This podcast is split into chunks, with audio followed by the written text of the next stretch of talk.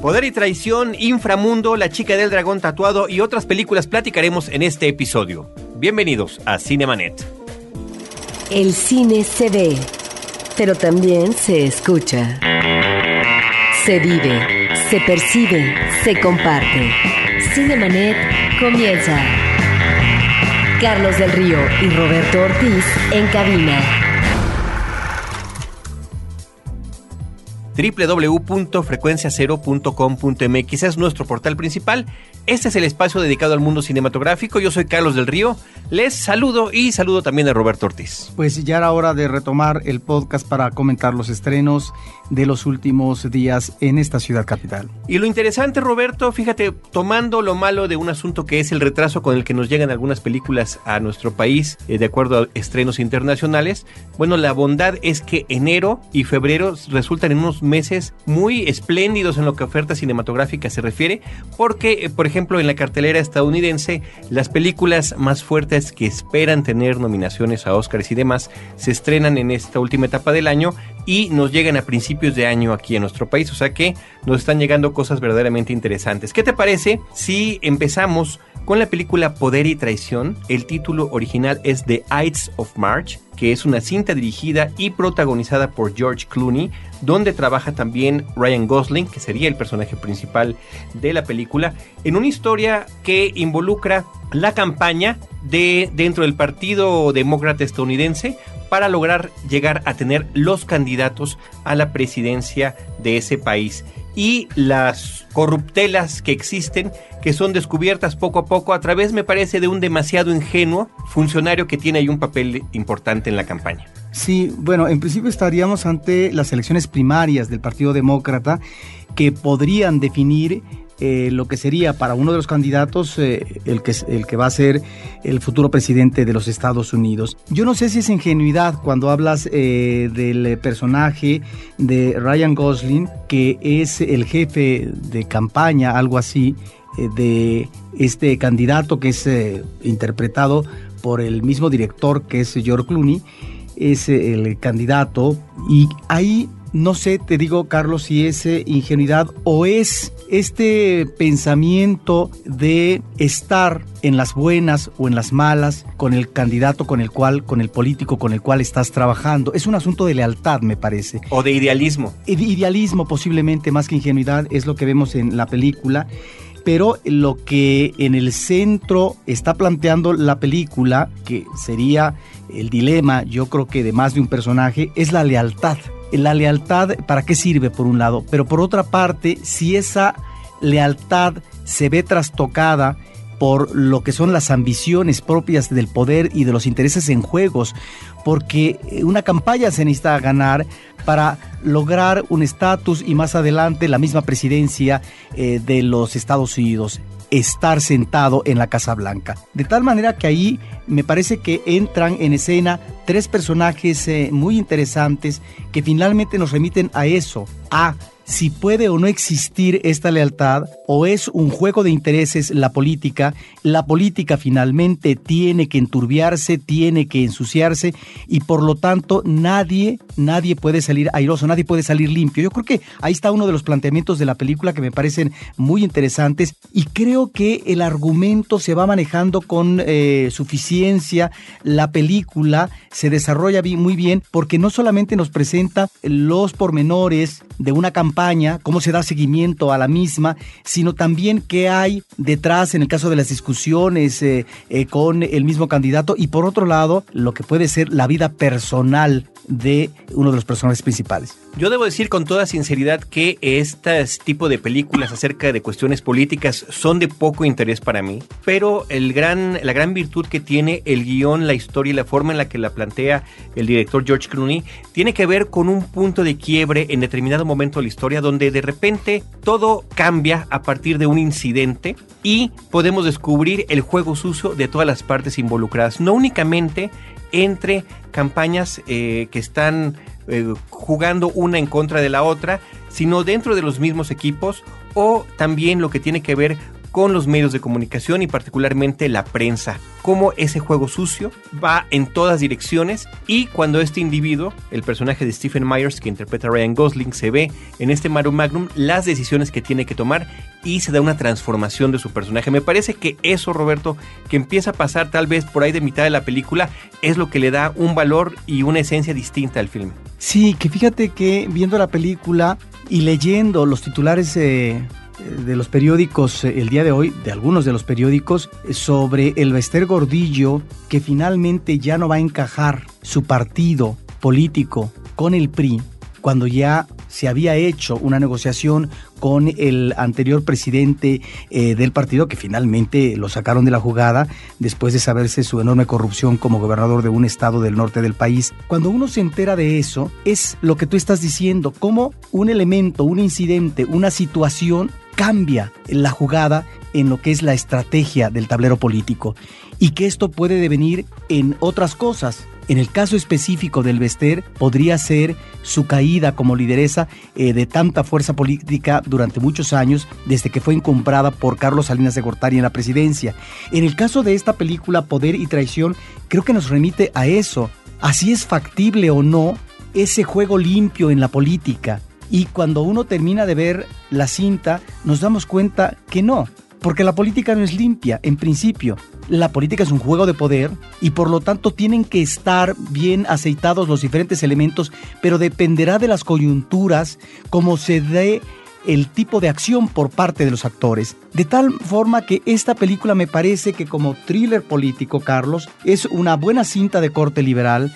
Creo que en esta temática de la política estadounidense encontramos a través de la historia del cine en Hollywood muy buenos ejemplos, como a partir de estos personajes, seres humanos a final de cuentas, que se meten, que ingresan, que trabajan y se dedican a la política, pues finalmente la política los determina porque no es la acción individualista o de grupo que ciertamente tienen una finalidad, un ideal social, político, de mejora de la nación en la que están viviendo, bueno, finalmente la política es la que determina eh, la forma de acción de los actores en ese juego tan complejo de ajedrez que es la política. Me parece que es una cinta, Carlos, muy interesante por parte de su director, que es un director que ya también nos había hecho una película, nos había dado una película como Buenas noches, buena suerte, en donde si bien en Poder y Traición es el tema de la política política, en el caso de la otra película es el tema de la política en los medios de comunicación, como tú decías, y que está muy bien planteado, además en blanco y negro, y que tiene que ver con lo que es la presión ante la prensa, el probable o no manejo de la censura, etc. Estamos pues, creo, Carlos, ante un director que está haciendo películas interesantes eh, desde el punto de vista temática, pero también me parece que como puesta en imágenes. Yo solamente en este eh, momento ubicaría dos escenas, Carlos. No sé si recuerdes cuando el personaje de Paul Sara, interpretado muy bien por Philip Seymour Hoffman, le informan de que va a ser quitado del mapa de la campaña, él siendo una figura importante en ese accionar. Bueno, ¿qué es lo que hace el director? Una cámara fija como plano general. A distancia. A distancia vemos una camioneta, como ingresa este personaje, cómo sale y simple y sencillamente sabemos, no necesitamos de los diálogos, ya sabemos que el hombre va a ser corrido. A mí me parece que estamos ante una muy buena escena y es una cuestión de segundos, Carlos.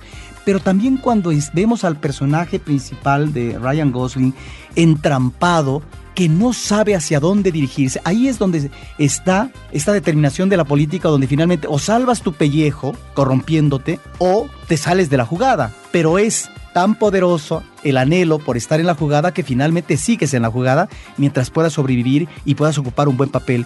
Cuando él está en una situación sumamente difícil que lo puede tronar, en un santiamén, en cualquier momento él puede quedar también fuera de la jugada en la campaña política.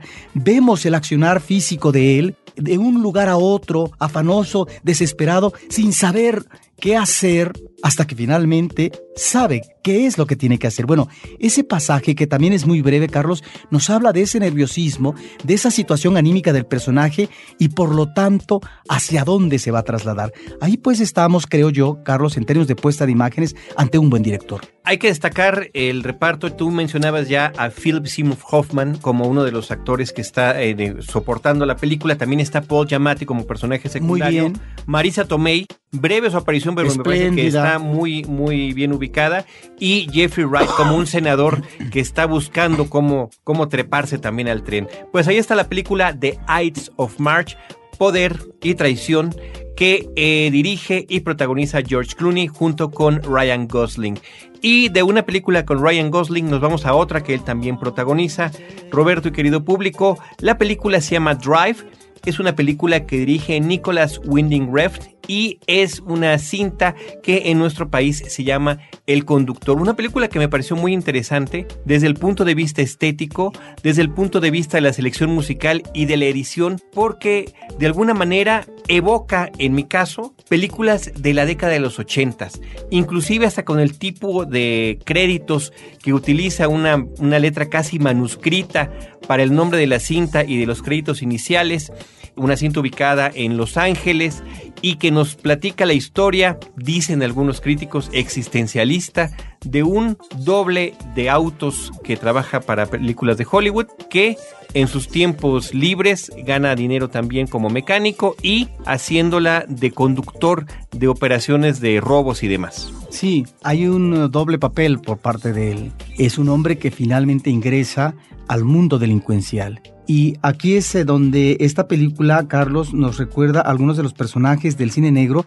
sobre esta apuesta, efectivamente, de tono existencialista de este personaje que no sabemos exactamente, no obstante que es un conductor, maneja y por lo tanto hay un tránsito de un lugar a otro. En el caso de las películas de acción, seguramente de choques. En el caso eh, de el conductor para hacer atracos, pues un destino para lograr sacar un botín. En el caso de su vida personal, no sabemos realmente hacia dónde va él o cuáles son sus intereses, cuáles son sus asideros si es que existen. Y de ahí que esta actuación, Carlos, a mí me recuerda también otros personajes que hemos visto de Ryan Gosling, que me parece que es también uno de los actores eh, jóvenes eh, de los últimos años que están sobresaliendo. ¿Te acuerdas esa película que fue nominada al Oscar, si no me equivoco, Triste San Valentín? En donde también... Blue Valentine. Exacto, Blue Valentine. Encontramos eh, un personaje solitario que de repente parece encajar en una relación matrimonial que a final de cuentas deviene en el fracaso y en donde el móvil tal vez o el personaje que está determinando el fracaso es él y no el personaje femenino. Estamos pues entonces ante un personaje, en el caso de la película del conductor como en eh, eh, Triste San Valentín, un personaje un tanto dubitativo, que cuando encuentra la posibilidad de relación sentimental no se asienta del todo en esa relación, o tal vez porque tenga que pedir permiso. En fin, me parece que ahí estamos eh, con una actuación interesante de Ryan Gosling, pero no solamente de él, sino de su mancuerna femenina que es eh, Karen Mulligan, que es una actriz, Carlos, que con tan solo 26 años ha tenido una carrera fugaz que inició en el 2005 y que creo que es una de estas actrices jóvenes que... Eh, tiene una gran espesura dramática en el manejo de sus personajes. Es una actriz que con tan solo una mirada, con un gesto, a veces con el rostro contenido, nos está eh, manejando una gran fuerza interna. De ahí que haya eh, actoralmente una muy buena mancuerna actoral. Y eh, bueno, además con el soporte de otros actores, varios de ellos salidos de la televisión, como es el caso de Brian Cranston, que él es de la serie Breaking Bad, o una breve aparición de Christina Hendricks, que es uno de los personajes eh, regulares de la serie Mad Men, que aparece ahí como un cómplice en uno de los atracos, y de Ron Perlman, que me parece que también está muy, muy bien en un papel secundario, pero sobre todo destaca Albert Brooks como un jefe de mafioso, que inclusive pues eh, en los Globos de Oro estuvo eh, nominado como actor de reparto. Algo que me gusta mucho de la película es justamente esta forma contemplativa que tiene de encontrarse con los personajes, donde, bueno, el personaje de Ryan Gordon prácticamente es mudo, dice unas cuantas líneas a lo largo de toda la película, y efectivamente su relación con Carrie Mulligan es a través de miradas y de silencios, pero cuando tiene que haber un momento de acción o de violencia, estos son explosivos y también nos pueden sorprender eh, fuertemente en la pantalla. Me parece que es una cinta que eh, puede provocar pues un efecto polarizante o polarizador. O sea, hay gente a la que le va a gustar mucho o a la que puede resultarle que no fue totalmente de su agrado. Pero lo que sí yo creo que es una película que no se olvida, sobre todo por la cuestión de la puesta en escena y me remitiría, como dices tú, a un par de escenas. Al principio vemos cómo funciona él como conductor para escapes y fugas de robos, que no nada más es la persecución o, o la velocidad por la velocidad, sino que hay todo un, un estilo eh, muy eficaz para saber cuándo detenerse, cuándo ocultarse o cuándo apretar el, acelerador. Y el estilo de una persecución posterior me recordó mucho una película como eh, Vivir y Morir en Los Ángeles, To Live and Die in LA, que tiene una de las escenas de persecución más, más impactantes del cine, que yo compararía con este y que bueno, se sumaría a otros clásicos como el Bullet de Steve McQueen, por ejemplo.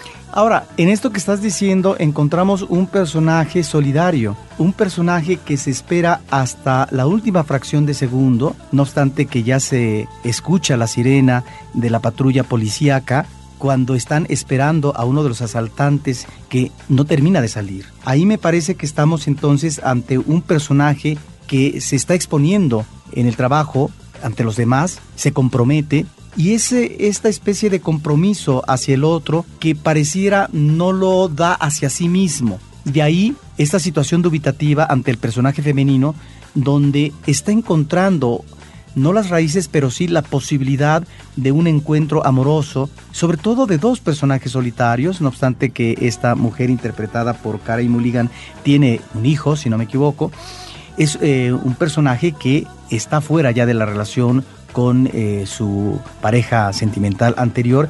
Entonces nos habla también del encuentro de dos soledades, de dos existencias, y me parece que sí, este tono mesurado, contemplativo, le viene muy bien a la película, y yo creo que esta confrontación, este choque con estas escenas violentas, que allí es donde comienzas a definir el personaje. Es decir, un personaje aparentemente inmutable, aparentemente pasivo, entre comillas, en cuanto a su accionar íntimo, pero que al momento de la verdad puede realmente ser eh, o tener una acción eh, no diabólica, pero sí furiosa como pocas. Efectivamente, ahí está la película Drive, el conductor dirigida por el danés Nicholas Winding Refn, es su primera película en Hollywood y que protagonizan Kerry Mulligan y Ryan Gosling.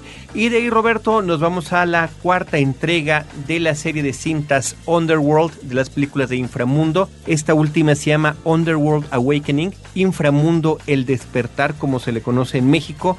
Es una película que está dirigida por un par de directores suecos que trabajan en equipo, que son Mans Marlin y Bjorn Stein, y que en los créditos aparecen simplemente como Marlin y Stein. La película, una vez más, es protagonizada por Kate Beckinsale, que regresa al personaje después de que la tercera entrega de la serie fue una precuela que nos contaba lo que había sucedido siglos atrás con la historia del origen de esta confrontación terrible entre los hombres lobos, que en, las que en la película se le llaman lycans, y los vampiros. ¿Cuál es el origen? Por eso en esa película previa no había salido, pero sí ella está desde el 2003 en las eh, cintas de Underworld y ahora regresa en lo que estamos un poco en el futuro, cuando la humanidad ha descubierto ya la existencia de hombres lobo y de vampiros, los tratan como una especie distinta al borde de la extinción, los aniquilan en un tono fascista y bueno, empieza a haber una, una suerte de búsqueda de cada una de estas especies, de lo que queda para tratar de aniquilarlos. En ese contexto descubrimos al personaje de Selene,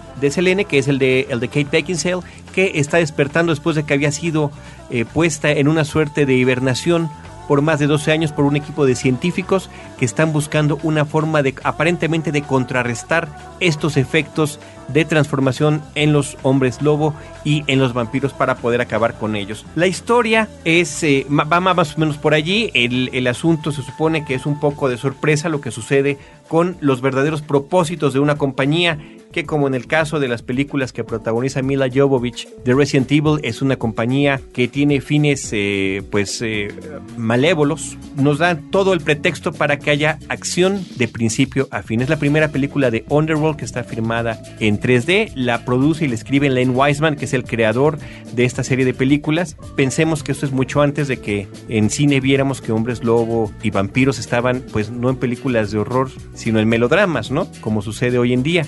Yo creo que la diferencia que marcaron ese tipo de películas es justamente haber utilizado a partir del Underworld del 2003 un poco el estilo de acción de The Matrix y un poco de look también de películas como Matrix o como Ciudad en Tinieblas para brindarnos una historia que tiene que ver, que ver más con la guerra, con la acción, con las batallas, con las peleas y con las persecuciones. En ese sentido, yo creo que esta es la más violenta de toda la serie de películas y la que donde no hay ni un solo respiro para el espectador. La tuve que ver en tercera dimensión, Roberto, no es, ya lo hemos platicado varias veces aquí, no es un, asunto que me guste mucho el estar viendo estas películas en 3D, aunque haya sido filmada con esta tecnología, con cámaras RED, que se supone que son de la última generación y lo, lo más novedoso. Sobre todo en el caso de Underworld, porque se trata de película que tiene un look muy oscuro. Todo es a base de, pues transcurre de noche, con lluvia, en tinieblas, en lugares cerrados, y me parece que cuesta, oscurece un poco eh, al espectador este efecto del 3D. Creo que la película su propósito sin llevar a ningún lado adicional a esta franquicia. Continúan luchando con esta historia de los híbridos entre vampiros y hombres lobo. Es uno de los temas principales y queda la semilla puesta para que la franquicia continúe. Cinemanet está de intermedio. Regresamos en un instante. Ahora, diseñar y hospedar su página web será cosa de niños. En tan solo cinco pasos, hágalo usted mismo sin ser un experto en Internet. Ingrese a suempresa.com y active ahora mismo su plan. Suempresa.com, líder de web hosting en México. Los problemas, errores y vicios de la sociedad y sus integrantes tienen ahora un espacio para ser destrozos. Comentados. Efecto Antabús. Crítica social desde el humor ácido y el sarcasmo www.efectoantabús.com, un podcast de frecuencia cero, Digital Media Network. Cinemanet.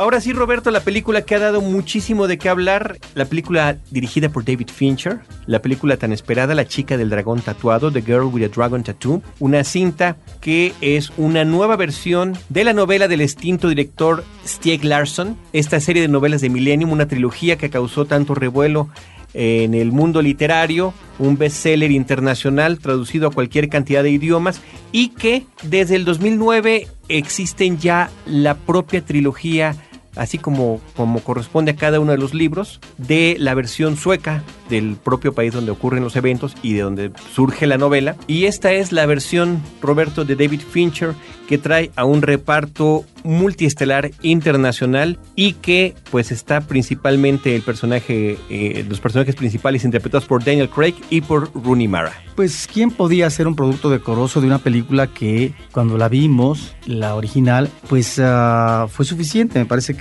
fue una película solvente. Entonces uno diría, realmente va a enmendar la plana Hollywood. Pues creo que el producto sale muy bien parado en las manos de este director. Agrega, ¿qué tanto agrega? Argumentalmente me parece que sigue los cartabones argumentales de la anterior cinta. Creo que no hay gran profundidad psicológica en los personajes. Sin embargo, creo que sí está planteado el personaje femenino de otra manera con respecto a lo que es uh, su desenvolvimiento en el ámbito de lo erótico. En la anterior película veíamos cómo este personaje, a partir de experiencias traumáticas en la sexualidad, eh, se replegaba y le costaba trabajo asumir su sexualidad de nueva cuenta con un hombre. De tal forma que en esta película no, Fincher o sus guionistas han elegido a una mujer que es muy vertical, una mujer determinante en su conducta, que asume las cosas como vienen y que en ese sentido no tiene miramientos y no tiene tampoco eh, momentos eh, eh, de duda o de consideración frustrante de eso que tendría que estar arrastrando, ¿sí? Como dificultad para poder embonar convenientemente sus relaciones sexuales. Me parece que en ese sentido este personaje es más determinante y en ese sentido me resulta más atractivo. Ha resultado tan atractivo el personaje de Elizabeth Salander interpretado por Rooney Mara, que tiene que ver con unos pequeños efectivamente cambios en el guion que hace Steve Salian, que es el guionista de esta película dirigida por Fincher, que efectivamente le dan una presencia mucho más poderosa, un nivel más protagónico, inclusive su personaje sirve como punto para pequeños momentos de humor en una película que eventualmente es un thriller psicológico, que es un thriller terrible sobre un asesino serial de mujeres. El título original de la novela es Los hombres que odian a las mujeres, Manson Hatar Kevinor, que es el título también de cómo se llama la película del 2009, y trata sobre un millonario sueco que invita a un desprestigiado, recién desprestigiado periodista a que haga una investigación sobre un crimen que sucedió décadas atrás y que él tiene mucho interés en resolver antes de que termine su vida. Si es que existió. Si es que existió. Entonces, a partir de eso, este periodista acude a esta isla que es propiedad de, toda esta familia y donde le dice que efectivamente conocerá a las más perturbadoras presencias y personalidades que son su familia, que tiene inclusive vínculos con el nazismo, ¿no? Entonces, el, la historia trata sobre el descubrimiento de un asesino serial de diferentes crímenes a lo largo de muchos años. El reparto actoral me parece que está muy bien instalado. Y otra cosa que me gusta, Carlos, repito, es difícil eh, estar comparando porque me parece que la anterior película era una película eh, atractiva también en esta película me gusta, y esto es propio de un director que sabe manejar el cine de acción, que sabe en qué momento dar el giro para seguir manteniendo la atención del espectador. Cuando uno piensa como espectador que la parte medular ya terminó, ¿sí? que es la presencia de este personaje con esta familia para investigar una serie de situaciones anómalas del pasado,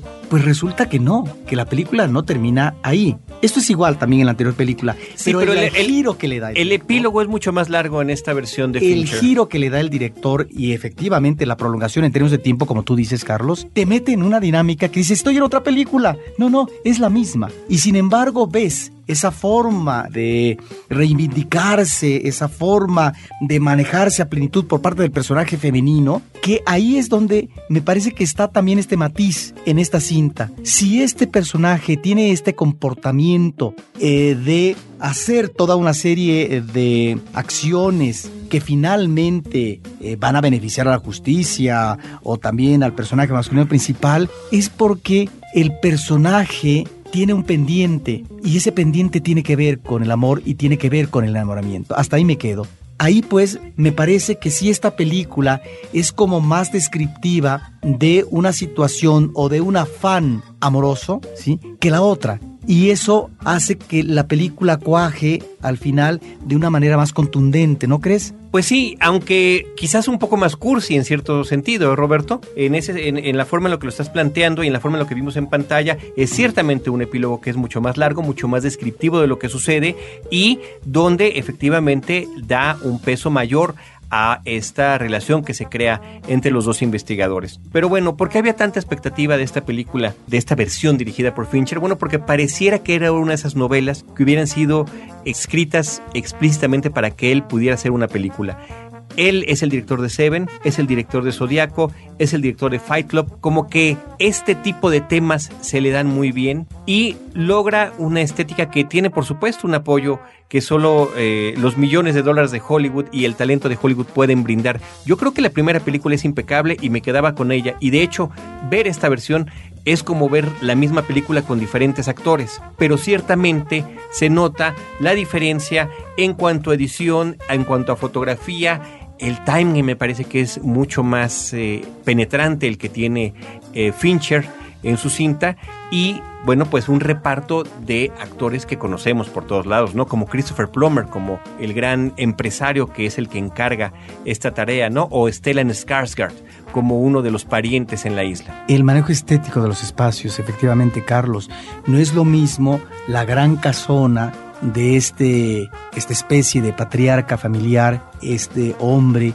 que ha jalonado toda una serie de industrias y demás a través de los años en un país nórdico que es interpretado por este viejo Christopher Plummer. Muy, muy, muy atractivo que es Christopher Plummer. No es lo mismo ese espacio, ese manejo de su intimidad, de su cotidianidad, a lo que es el espacio eh, de quien va a ser el villano, el malvado de la película, que es una casa con otro estilo arquitectónico que nos da una sensación de frialdad y que tiene que ver con la conducta retorcida del personaje. Ahí pues el director, como en otras de sus cintas, creo que está manejando muy bien el manejo del color y el de los espacios que nos está ofreciendo atmósferas diferentes. Pues ahí está la chica del dragón tatuado en la versión de David Fincher y protagonizada por Daniel Craig y Rooney Mara. Eh, Roberto, vamos a comentar brevemente la película de Sherlock Holmes, A Game of Shadows, eh, Sherlock Holmes, un juego de sombras, que es la segunda cinta que realiza el director Guy Ritchie con Robert Downey Jr. y con Jude Law en los papeles de Sherlock Holmes y de su asistente, el doctor Watson. Se trata de, desde la película anterior, ya habíamos visto que es una óptica completamente distinta y en la que el director Guy Ritchie incorpora a un personaje del siglo antepasado al cine de acción contemporáneo, más que un cine de thriller policíaco, estamos más ante la acción, me parece que es desbordada en este caso, y no lo digo en un mal sentido, quienes conocemos y disfrutamos en, en la adolescencia del personaje literario lo tenemos ahí, está en nuestros recuerdos, y creo que esto como espectáculo cinematográfico me parece que es impresionante, me parece además que Gary Ritchie nuevamente utiliza muy bien el estilo visual que tiene de estas cortes o de estas cámaras lentas en determinados momentos que de repente se aceleran, intercortes entre situaciones para acelerarlas o desacelerarlas y que le brindan un toque muy especial a la película. Por su parte, Robert Downey Jr. y Jude Law están ya comodísimos en sus papeles de Watson y de Sherlock Holmes y se incorpora lo que fue el personaje icónico en la literatura de Conan Doyle, que aparece muy brevemente, pero que es el que se guarda como el gran archenemigo de Sherlock Holmes, que es el personaje de el profesor Moriarty, muy bien interpretado por Jared Harris, que es el que de repente le brinda cierta calma a la película porque es el que está contemplando sus planes no diabólicos, sí maquiavélicos, pero que tienen fines más bien de cuestión económica de ganancia. Es un criminal, un criminal tremendo que tiene planes muy elaborados para enriquecerse. En ese sentido, nuevamente el director está acorde a lo que él ha retratado a lo largo de sus películas, desde cintas como Lock, Stock and Two Smoking Barrels o, o Cerdos y Diamantes, en las que está retratando a los criminales de Londres, desde los de criminales de la calle hasta los grandes mafiosos. Y en ese sentido, aquí eso se ajusta nuevamente. Lo que sí habría que decir es que esta película es de un alcance mucho mayor que las previas y su trama podría verse inclusive comparada con películas de James Bond porque los personajes no nada más tienen que hacer un recorrido en diferentes ciudades de Europa, sino que están efectivamente ante un villano que eh, tiene planes de alcance global. Así que ahí está una versión llena de acción de un personaje que es uno de los más retratados en el cine en el que eh, Sherlock Holmes ha sido interpretado por cantidad de actores a lo largo de, las décadas y que está presente inclusive prácticamente desde los inicios del cinematógrafo. Pues yo me quedo con la ortodoxia. Yo después de ver eh, esa primera parte que me pareció decepcionante. La primera película. La primera película, sí. Por este manejo a lo bestia de los efectos especiales, la verdad es que no me quedaron ganas de ver eh, esta siguiente película. Creo que hay público para todo y sobre todo el público que adora los efectos especiales. Pero finalmente, si me voy a Conan Doyle, pues eh, ese no era Sherlock Holmes, ni mucho menos. De tal forma que ahí está, no la ortodoxia, sino el original literario, me quedo con él y me quedo sobre todo con otras versiones cinematográficas superiores a estas películas y dejo de lado mi posibilidad de visión de esto Sherlock Holmes que ya parece ser que se va a convertir en una especie de saga. Pues eh, la idea es que sea así una franquicia más. Y simultáneamente habrá que decir que en, Inglaterra la BBC está teniendo mucho éxito con una serie televisiva de Sherlock Holmes, pero ubicado en el presente. ¿Cómo sería un personaje como Holmes y como Watson en el presente? A lo mejor Sherlock Holmes, en sus estados alterados que manejaba, pues podría probar esos efectos especiales, ¿no? En términos de alucine. Muy bien, pues vámonos de Sherlock Holmes a la película, a la última película que vamos a platicar, una estupenda cinta, Roberto, se llama Tenemos que hablar de Kevin. We Need to Talk About Kevin. Es una película de la directora Lim Ramsey y que tiene en su reparto bueno, a Tilda Swinton, en el reparto, él es el personaje protagónico, es el que carga básicamente con el peso de la película. Tiene en el reparto a John C. Riley y a Ezra Miller como el famoso Kevin del título. Una película que me parece que hay que ver con, quizá para disfrutarla, o para impactarse, hay que verla con el menor conocimiento de la historia posible. Es difícil poder platicar de muchas de las cosas que suceden en la película sin arruinar la experiencia del espectador de lo que se va descubriendo poco a poco de la vida de esta mujer. Obviamente se trata eh, como reza el título de la película, como dice el póster y como se muestra en los, trailers, de la relación de una mujer con su hijo. Una relación que desde la infancia, desde, desde antes de la infancia, desde, desde que era muy bebé, es una relación muy difícil. Pero la forma en la que se nos está presentando es fragmentada. Estamos primero ante, bueno, una serie de flashbacks a lo largo de toda la película. Estamos en el presente, recuerdo, presente, recuerdo, presente, recuerdo, que poco a poco nos van armando la historia y qué es lo que realmente sucedió. Sí, estamos ante una magnífica actuación de esta actriz Carlos y es una película que al verla uno le da una sensación de terror. Y mi pregunta cuando veía la cinta es si estábamos efectivamente ante una película de terror. Es una buena pregunta que se ha hecho muchísima gente. ¿Por qué? Porque lo que estamos viendo en el desarrollo de la película es la creación, gestación y desarrollo de dos monstruos. No solamente de uno, desde mi punto de vista, de dos monstruos, pero sobre todo uno, que sería en este caso el hijo que se procrea y cuando nos vamos a los monstruos del género terror, Carlos, o bien estos son de procedencia alienígena o son producto del demonio, etcétera, entran en lo sobrenatural también. Aquí estamos ante la realidad y la realidad es una mujer que desde que lleva al hijo en el vientre está abortándolo como idea de concepción. Tan es así que al momento del parto ella se resiste a que finalmente salga el bebé y se lo dicen una de las doctoras que están atendiendo el parto. Ante ese rechazo, uno como espectador se pregunta si no desde entonces, desde que está en el vientre un bebé gestándose para que finalmente salga a la vida a partir del parto, si no desde entonces es que se está cambiando, se está transformando, se está creando una serie de instancias que van a ser perturbadoras en el devenir ya de la existencia en la vida terrenal por parte de un niño, de un adolescente y demás. Esa es una pregunta que yo me hice, en donde, bueno, seguramente la ciencia tendrá respuesta ante esto, pero sí la película es muy inquietante porque nos está presentando la relación de amor-odio de una madre con su hijo, desde el momento que nace, o desde antes, decía yo, en todo el transcurso de la infancia y hasta la adolescencia. Y también lo que son las instancias de revancha o de venganza, si podemos llamarle así, por parte del hijo ya hecho un adolescente y por parte de la madre, porque me parece que hay una acción terrible por parte de este muchacho, pero al mismo tiempo están acciones terribles por parte de la madre, como de repente embarazarse para poder tener un elemento de competencia o de compensación ante este hijo que no puede controlar. Esto sin avisar al marido. De ahí que estamos efectivamente ante un duelo, ante un choque, ante fuerzas que son contrarias, que se repelen, pero en donde a final de cuentas, y es lo interesante de la cinta, Carlos, no se puede negar el vínculo del hijo con la madre. No se puede negar esa posibilidad, aunque sea mínima, aunque no se dé en la vida cotidiana, de instancia amorosa.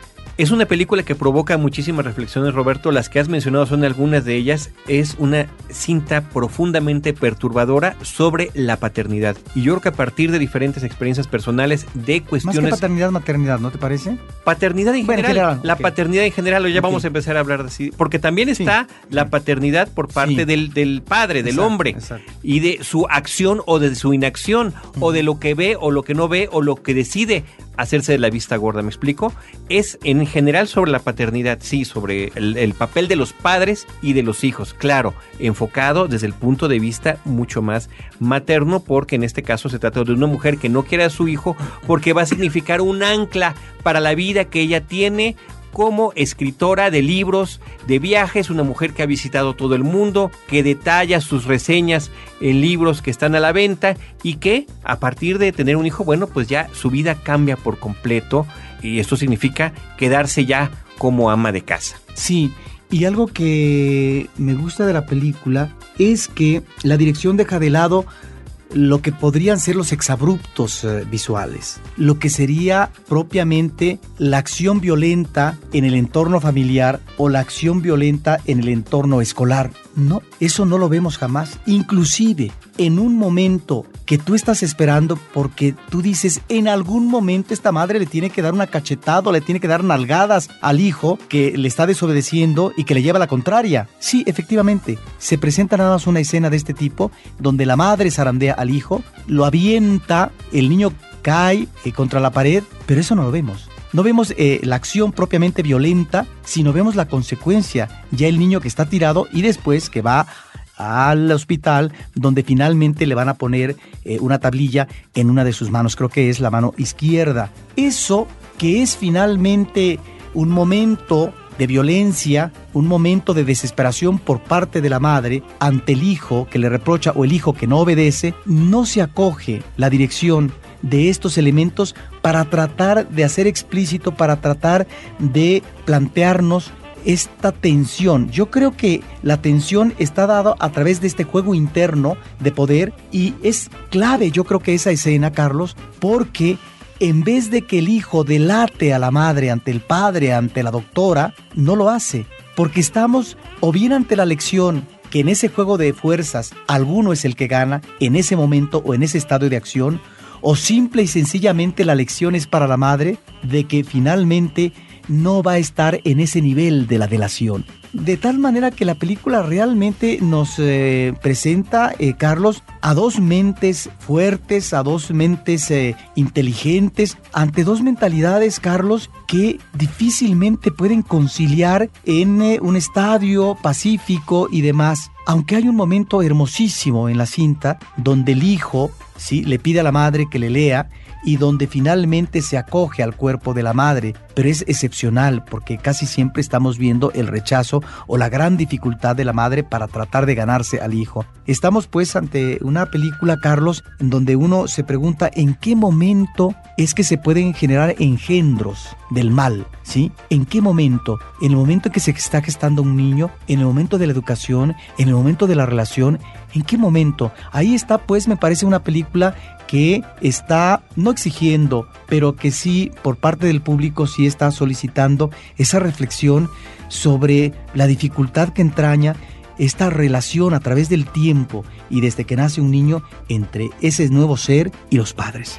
Yo finalmente quiero destacar que eh, la decisión eh, de escoger en el reparto a tres diferentes actores para diferentes edades de Kevin es, es también excepcional que sí se parecen mucho los unos entre los otros y que tienen estupendas actuaciones.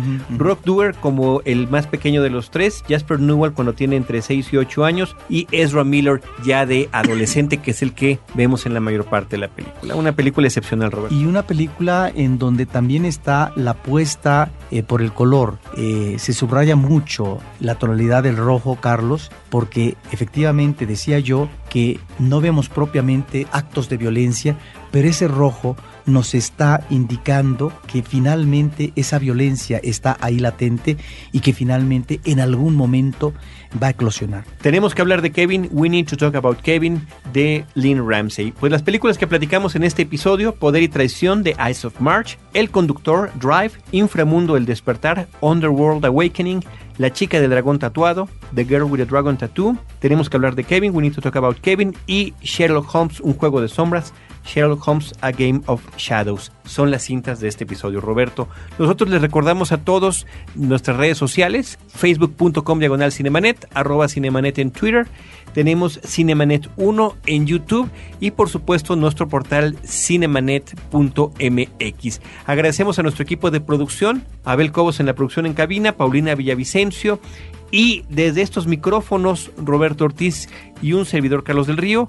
Les agradecemos que nos hayan escuchado y les esperamos en nuestro próximo episodio con Cine, Cine y más Cine. Cinemanet termina por hoy. Más cine en Cinemanet. Frecuencia Cero, Digital Media Network, www.frecuenciacero.com.mx. Pioneros del podcast en México.